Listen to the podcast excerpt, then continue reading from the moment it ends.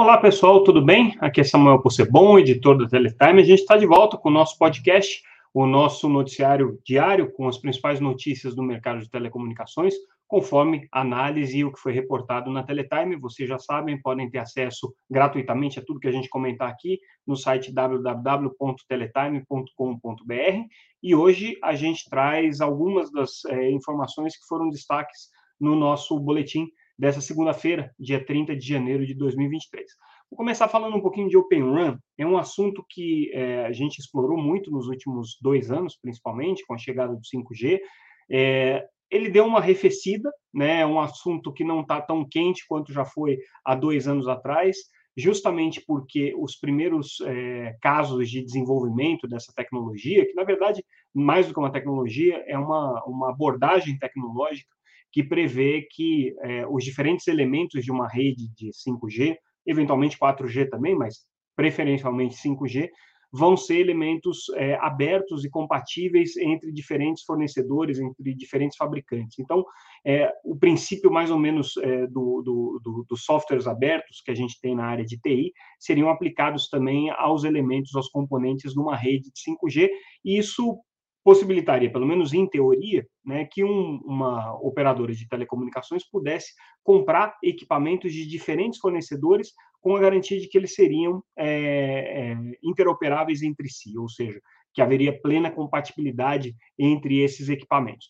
Só que o que aconteceu nos últimos anos é que é, uma série de críticas começaram a surgir para essa abordagem do Open Run, é, no sentido de que seria muito mais complexo, demandaria das operadoras um investimento muito maior em desenvolvimento tecnológico, a solução ainda não estaria totalmente madura para funcionar, questões de segurança, questões geopolíticas também, porque é uma tecnologia que tem sido muito fomentada, uma abordagem tecnológica, perdão, que tem sido muito fomentada pelo governo norte-americano para fazer frente é, ao, ao, controle, principalmente ao controle das, das fabricantes chinesas nas tecnologias de 5G. É, então, é, com tudo isso, o Open Run acabou dando uma patinada. E as operadoras, claro, na pressa de colocarem o 5G é, em funcionamento, optaram pelas soluções já consolidadas, já amadurecidas, que são as soluções single run, que são é, soluções fornecidas por um único é, é, vendo por um único fornecedor. Mas aí a gente, a, a gente traz uma notícia que é interessante para quem está é, entendendo, né, procurando entender qual que é o futuro do Open Run, que é uma análise é, de uma consultoria, que inclusive tem soltado aí algumas análises interessantes sobre o mercado de 5G, consultoria Del Loro, e é, o que eles colocam é, é, o seguinte, uma previsão de crescimento é, da participação das tecnologias baseadas em, em Open Run é, para os próximos anos. Na verdade, eles reviram as projeções e na conta deles o mercado de é, é, equipamentos para redes de acesso em rádio, né, para redes RAN, é, subiria aí é, para algo em torno de 15 a 20% do mercado, né, puxado principalmente pela América do Norte, pelos Estados Unidos, é onde que é onde essa tecnologia está se desenvolvendo é, de uma maneira mais rápida.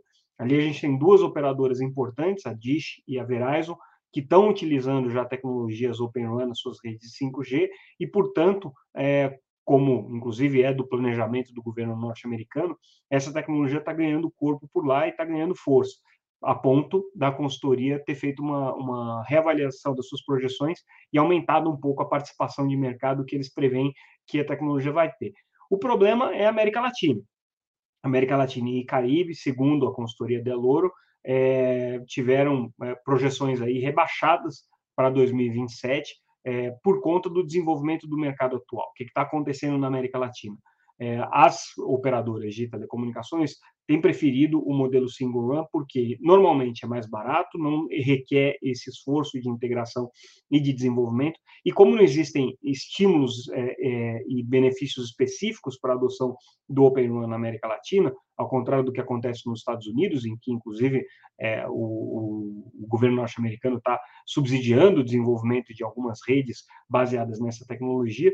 No caso é, da América Latina, a previsão deles, dessa consultoria, é que a participação do Open Run vai diminuir. Então, é, o mercado latino-americano está se consolidando como um mercado principalmente single run, com grande presença principalmente da Huawei aqui no, no, no mercado, que é a principal fabricante de 5G hoje, e nos Estados Unidos a previsão é de crescer. Mas o mercado de, de Open One, é, que tinha dado uma arrefecida né, nos últimos dois anos, parece que está ganhando corpo, pelo menos nos Estados Unidos e no Canadá, é, é, com, com, com maior destaque, segundo as projeções dessa consultoria aqui.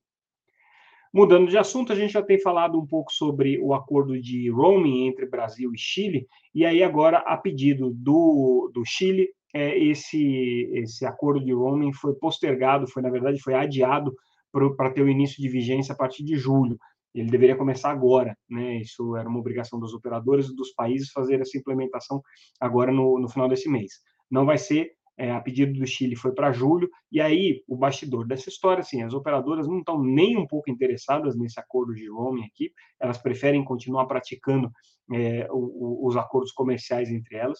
Existe uma grande preocupação do uso desses acordos de roaming para é, modelos de roaming permanente, que significaria uso da rede é, do Brasil ou do Chile especificamente pelos é, provedores de serviços de IoT é, utilizando esses benefícios do roaming. Então, por exemplo, uma empresa vende uma solução de IoT a partir do Chile e utiliza a rede de uma operadora brasileira, pagando é, uma tarifa chilena, os preços da operadora chilena e vice-versa. Então, as operadoras não estão muito confortáveis com esse modelo de roaming imposto, né, pela, pela, pelos acordos bilaterais aqui, e querem que seja um modelo de livre pactuação. Lembrando que todas elas, pelo menos as principais, a Claro e a Telefônica, que são as maiores operadoras móveis da América Latina, tem operação em praticamente todos os países, então elas já querem justamente estimular que é, as suas, é, os seus viajantes aí dos respectivos países utilizem a rede das suas operadoras pares ali nas outras regiões. Então, quem sai do Brasil e viaja para a Argentina ou para Chile,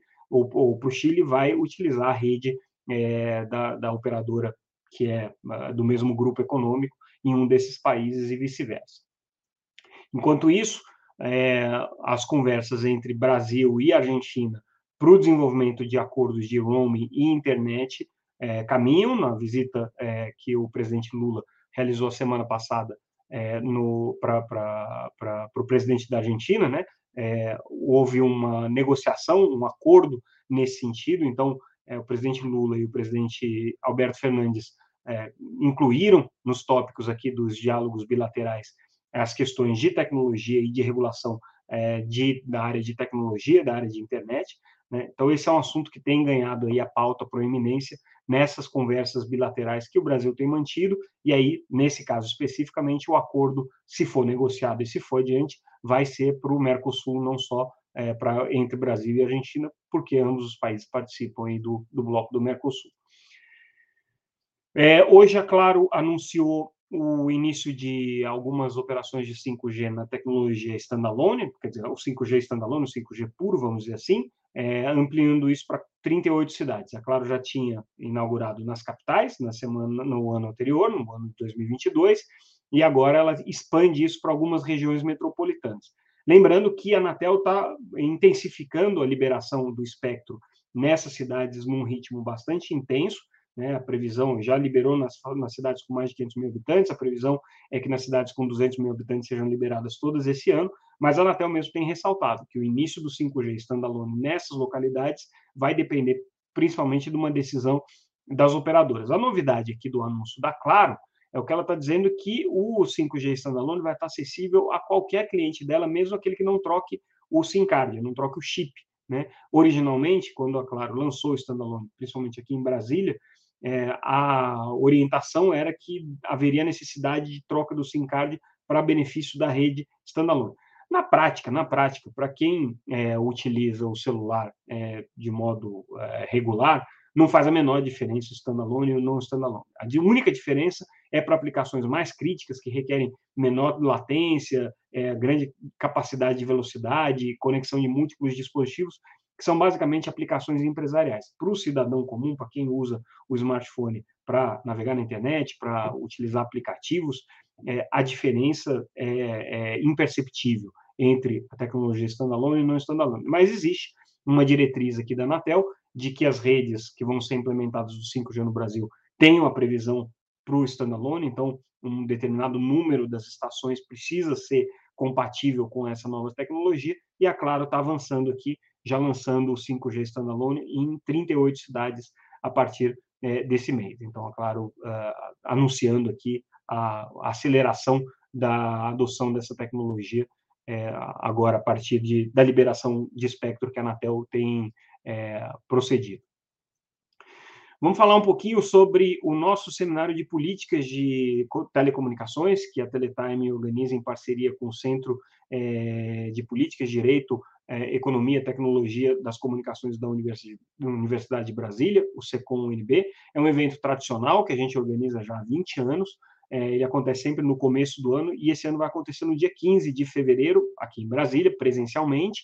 O evento tem participação já assegurada é, de integrantes do novo governo, então o ministro Juscelino Filho das Comunicações vai participar, o secretário de Políticas Digitais é, da Secretaria é, de Comunicação Social do governo, o João Brant, também, presença confirmada, presidente da Anatel, Carlos Baigorre, presidente da Ancine, Alex Braga, também participando, é, a gente vai ter presença do secretário Wilson Ellis, de Radiodifusão, vai ter presença do conselheiro da Anatel, Arthur Coimbra, e representantes aqui das principais associações setoriais, entidades de sociedade civil não empresarial, também as empresas de telecomunicações, empresas de internet, empresas de radiodifusão, academia, é um evento que reúne os principais atores do mercado de é, comunicações, é, os agentes que estudam esse mercado, alguns atores que influenciam nesse mercado, integrantes do grupo de transição vão participar também do evento, e a gente vai discutir as políticas de telecomunicações na perspectiva agora do novo governo Lula, o que, que a gente pode esperar para esse ano, na agenda político-regulatória, o que, que a gente pode esperar nos próximos quatro anos, qual que é a perspectiva e a demanda dos setores para cada uma das áreas. Vamos discutir agenda de telecomunicações, as futuras políticas de telecomunicações, vamos falar sobre regulação de internet e vamos falar também sobre o futuro da regulação de radiodifusão e também do CA, que é a TV por assinatura, que tem mudanças importantes na legislação a partir desse ano. Então, esse é o seminário de políticas que a gente está anunciando, já com esses primeiros nomes. Quem tiver interesse de participar, confere lá no site www.politicasditelecom.com.br ou no site da Teletime, vocês vão uh, ter acesso à programação completa e as condições de inscrição. É, aí, falando um pouco sobre políticas é, setoriais, hoje a Fundação Roberto Marinho anunciou o, anúncio, o, o início de um curso que eles estão oferecendo online para é, implantação de parabólicas digitais pelos é, instaladores de antenas. Por que, que esse assunto é importante? Tá?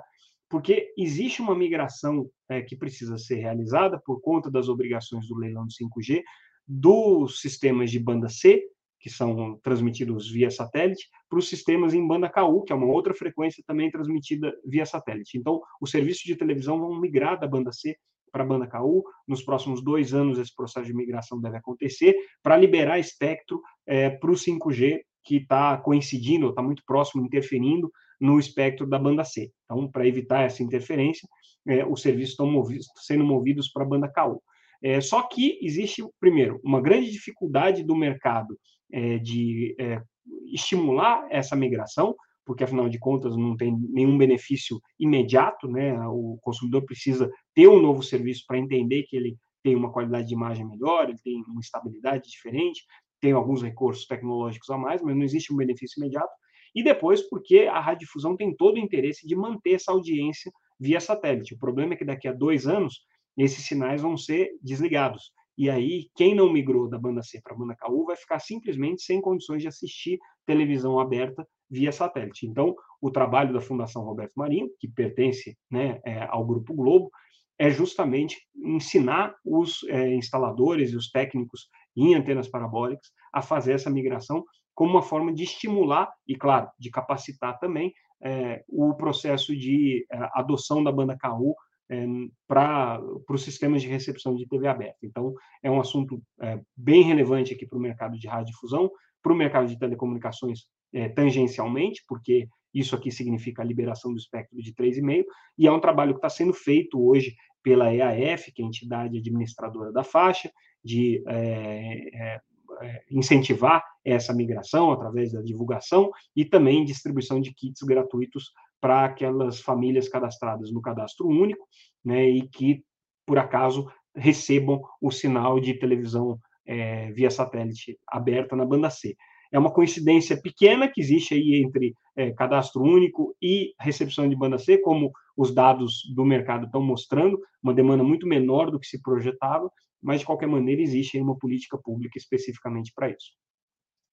E aí a gente fecha o nosso boletim de hoje com uma notícia é, sobre o aumento de capital da Desktop, uma das empresas provedoras de acesso que está aberta em bolsa. É, segundo relatos aqui da empresa, segundo o, a divulgação de resultados desse aumento de capital, é, a adesão foi de 53% né, de subscrição. Então, uh, o que acontece agora é que, com isso, a, a Desktop conseguiu é, se capitalizar em 159 milhões de reais com esse aumento de capital que foi feito é, e que teve esse resultado. Uh, claro que é, a, a, empresa esperava 100%, mas de qualquer maneira não foi um resultado ruim aqui considerando o cenário econômico e as incertezas aí que existem sobre o mercado de banda larga. Então, desktop aí com esse número 53% de subscrição. É, agora eles começam o processo de rateio das sobras, né, dessa, dessa, dessa, desse aumento de capital. E isso pode significar é, um aumento ainda da capitalização da empresa. E com isso, pessoal, a gente encerra o nosso boletim de hoje. A gente volta amanhã com mais notícias sobre o mercado de telecomunicações. Como sempre, obrigado pela audiência. Continuem seguindo a gente lá pelo site www.teletime.com.br ou pelas redes sociais, sempre como arroba Teletime News, LinkedIn, Instagram, Facebook, Twitter é, e o que mais vocês quiserem. A gente também é, transmite esse podcast diariamente no nosso canal no YouTube, no Teletime Live, ou também no LinkedIn, sempre às nove e meia da manhã, a gente retransmite esse mesmo conteúdo em vídeo, para quem quiser ver é, esse apresentador que vos fala, é, narrando essas notícias e análises para vocês. Ficamos por aqui, amanhã a gente volta. Obrigado, pessoal.